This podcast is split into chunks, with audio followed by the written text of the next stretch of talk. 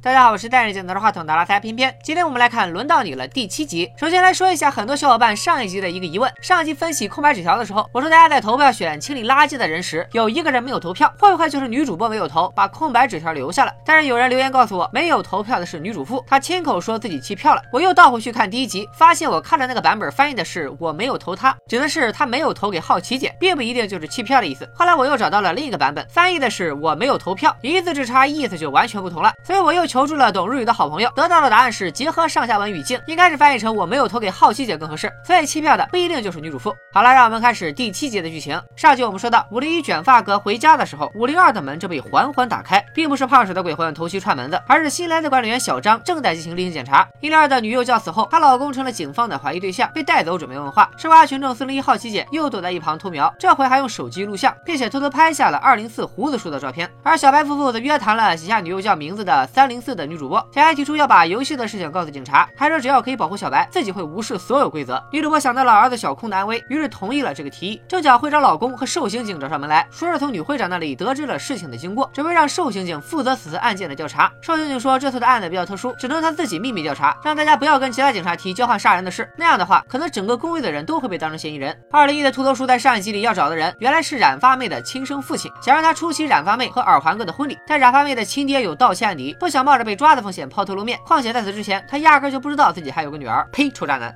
一零一的老实男这边已经收到了很多杀人恐吓信，里面甚至还有叫人毁尸灭迹的方法。就在他陷入纠结的时候，小白夫妇找上门来说，女会长老公帮忙介入，已经向警察报告了游戏的事，接下来的事情警察会处理的。四零二房间里，女会长正在埋怨老公不该擅自把游戏的事情告诉警察，影响她的升迁。老公却说有自己的计划，已经找到了一个可靠的人，让女会长告诉公寓里的住户，接下来的事情交给警察处理就行了。自分で消せばいいでしょ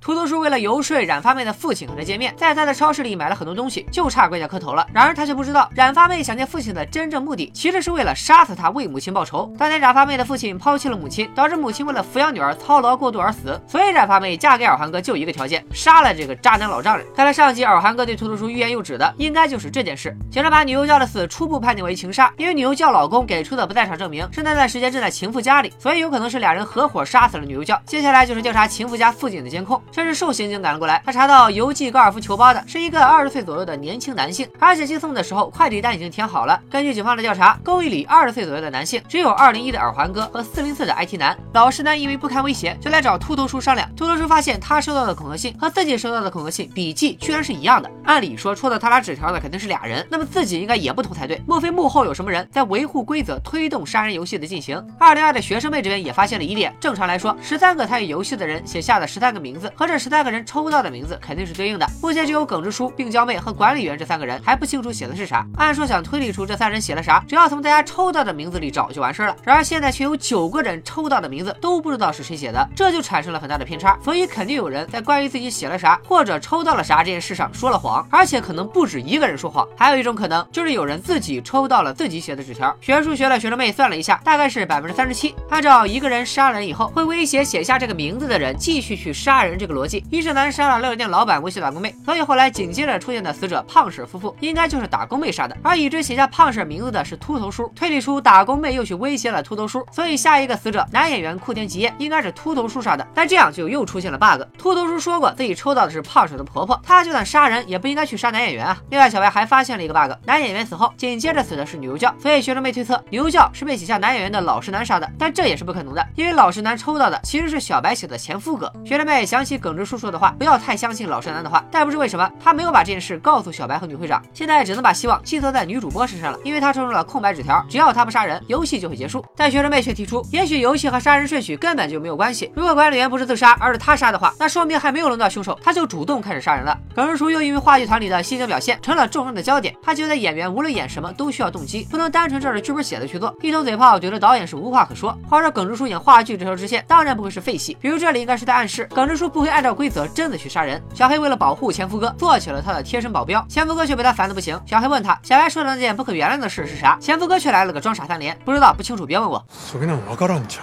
んいやいやいや動揺して地元の名前出ちゃってるじゃないですかシャーシー教えてくださいよクソ兄貴クソ兄 老实男居然已经开始悄悄跟踪起了前夫哥。话说，要不是因为小白、小黑两口子，老实男打死都不知道自己抽到的新人赵男是谁啊！公寓里不停有人被杀的事传开了，女主妇的儿子还因此被学校孤立。新管理员小张扔垃圾的时候遇上了好奇姐，好奇姐说，最近公寓里的住户开始主动分类垃圾了。小张感叹大家都很守规矩，好奇姐却说，ルールを守らせるには恐怖が一番ってだけじゃないですか如此可疑的一句话，反而让小张春心萌动。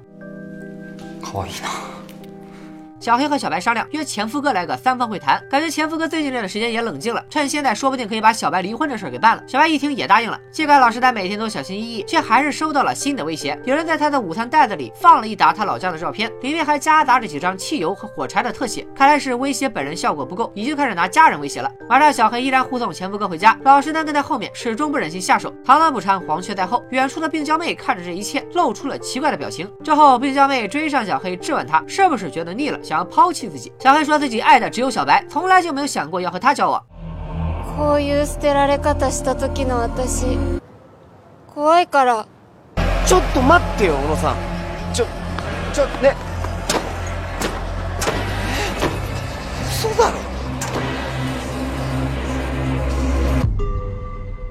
小黑跑回家告诉小白说，杀死管理员的凶手肯定是冰娇妹，因为她是那种很容易有感情纠纷的人。小白问你咋知道的那么清楚？小黑却又支支吾吾半天憋不出个屁来。另一边，染发妹的亲爹终于同意见面，秃头叔很是欣慰。回忆起童年时的染发妹喊自己爸爸，秃头叔居然比耿直叔还耿直，说我不是你爹，叫叔。染发妹抱住秃头叔说道：“要不你来当我的爸爸吧？”或许从那时起，帮染发妹找爸爸就成了秃头叔的一个心结。而在公寓里，新管理员小张在盘点物品的时候，发现少了一把万能钥匙。这把钥匙是被谁偷走的呢？老实男把收到的威胁照片拿给了秃头叔。秃头叔说自己有一个比较怀疑的人，当时为了以防万一，秃头叔在写纸条的时候做了手脚，所以他大概知道抽中纸条的人是谁。现在他要去确认一下，到底是不是这个人杀了自己写下的胖婶。老师他想跟着一起去，却被秃头叔拒绝了。他独自一人上了电梯。这么看来，此人肯定不是住在一楼，所以女主妇和耿直叔都可以排除在外了。第二天，秃头叔带着染发妹和他的亲爹见面，没聊几句，染发妹就掏出刀子冲了上去，却被秃头叔拦了下来。原来秃头叔已经知道染发妹的计划，秃头叔说不想让染发妹留下前科，于是让耳环哥带着他先走，自己叫救护车，还答应染发妹以后就由自己来做他的爸爸。染发妹嘱咐他自己走后就赶紧打急救电话，他会在医院等着，到时候自己一定会喊他爸爸。这 flag 立的都跟剧透差不多了。果然，染发妹走后不久，秃头叔被人用铁丝勒死在了厕所里。染发妹在医院里等来的只有一具冰冷的尸体。得知秃头叔致死的老实男认为，此事一定和秃头叔昨晚去确认的那个人有关。秃头叔是被人灭口的，从他的表情来看，那个人应该不会是他身边的好奇姐和阿提男。小黑因为担心小白的安全，让他白天跟着自己去健身房。女会长和学生妹也跟了过来。小白问他们是不是觉得这一切都是他造成的。老实男也说过一切都是他的圈套。学生妹赶紧摇头。女会长也说喜欢小白温柔的举止，以及他和小黑在一起时的笑容。前夫哥在仓库找东西的时候，老实男突然冲了出来，不由分说就拔刀相向。这时小黑因为担心前夫哥没去上课，打来了未用电话。前夫哥没聊两句就挂了电话。好说歹说，老实男才放下了刀。前夫哥看老实男很难过的样子，就建议他逃回老家去。没想到这句话彻底击垮了老实男，他提着工具箱狂追前夫哥，一直追到了电梯前。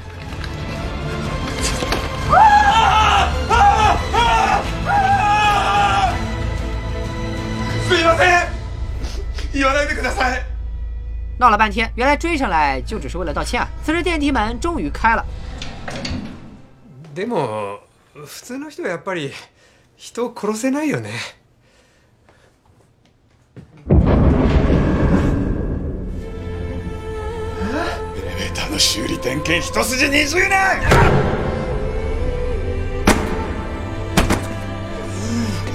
あ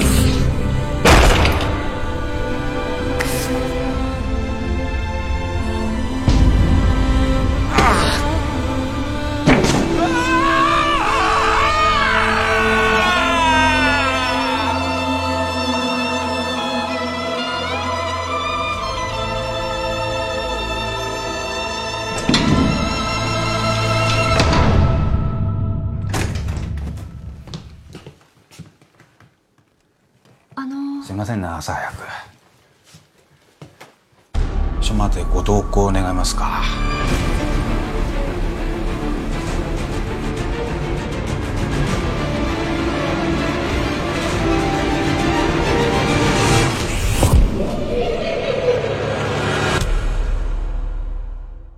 以上就是轮到你了第七集的内容，这一集又是高能的一集，很可能是秃头叔、前夫哥、老实男三杀。咱们首先来看思路比较清晰的老实男和前夫哥。老实男的确没有说谎，他写的是男演员库田吉彦，想杀的是前夫哥细川昭男。耿直叔发现他总是在电梯里鬼鬼祟祟，医生男狂按电梯却打不开，以及他在小白出电梯以后露出迷之微笑，也都得到了解释。原来他的职业就是电梯修理工。那本集中的第一个死者秃头叔又是被谁所杀呢？有三种可能。第一种可能，有人写下了秃头叔的名字，目前不知道写了啥的就是那仨：耿直叔、病娇妹和管理员。第二种可能，秃头叔因为没有遵守规则去杀人，导致自己被维护游戏规则的人所杀。为啥我推测秃头叔没有杀人呢？首先，秃头叔此前反复提及，绝对不会让染发妹有案底，甚至不惜主动挡刀。由此，咱们也可以确定，杀死男演员的那三个黑衣人，一定不是二零一的这三位。如此一来，具备多人同时作案条件的，就只有打工妹和她的移民小伙伴了。那杀死胖婶夫妇的，会不会是秃头叔他自己一个人单独作案呢？绝对不可能，因为是在胖婶夫妇死了以后，秃头叔才收到的杀人恐吓信，说明在那之前，秃头叔还没有杀过任何人。第三种可能，秃头叔是被游戏参与者灭口了，他说自己在纸上做了手脚，因此知道抽到自己纸条的人是谁，并且按电梯上楼去找此人质问。或许正是这个抽到了秃头叔写的纸条的人，因为自己杀死胖婶夫妇的秘密被发现，所以杀了秃头叔灭口。那这个人会是谁呢？目前到这集，关于大家抽到的纸条信息还不够，因此不能用排除法，只能从在纸条上做手脚这个点来突破了。有细心的网友发现，秃头叔的纸条胖婶的名字赤池美里四个字，大概也就只占了三分之一行的大小，而其他人的字都是占了得有两行。再加上镜头给到到过，秃头叔写名字的时候是特意戴上眼镜写的，整部剧里几乎就没出现过秃头叔戴眼镜的镜头，因此编剧没必要强加给秃头叔一个老花眼的设定。再说了，多准备一副眼镜道具也是成本啊，所以推理出故意把字写得很小，就是秃头叔在纸条上做的手脚。因此抽到这张纸条的人会先露出惊讶的表情，然后再眯起眼睛，由此秃头叔就能知道是谁了。所以我们来看看大家当时的反应。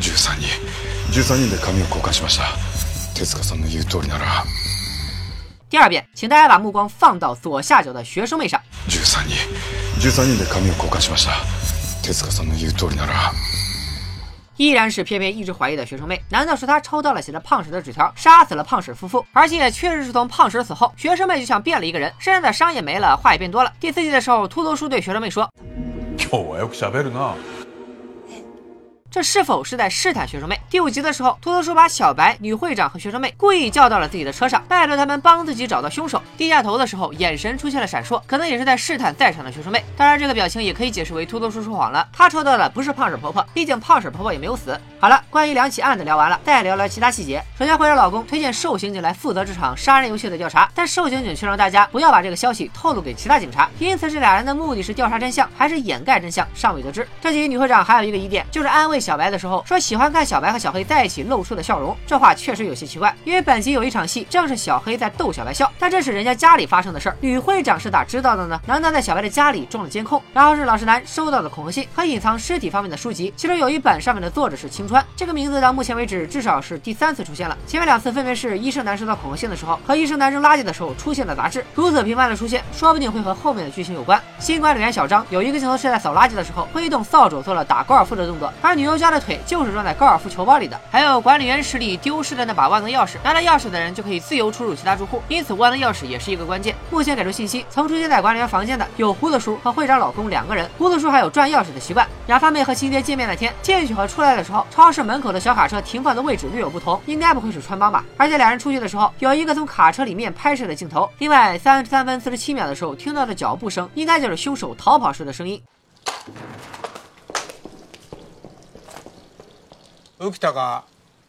有人看到这集的时候，怀疑女主小白也有问题，因为小黑说前夫哥们来上课的时候，小白的回答是。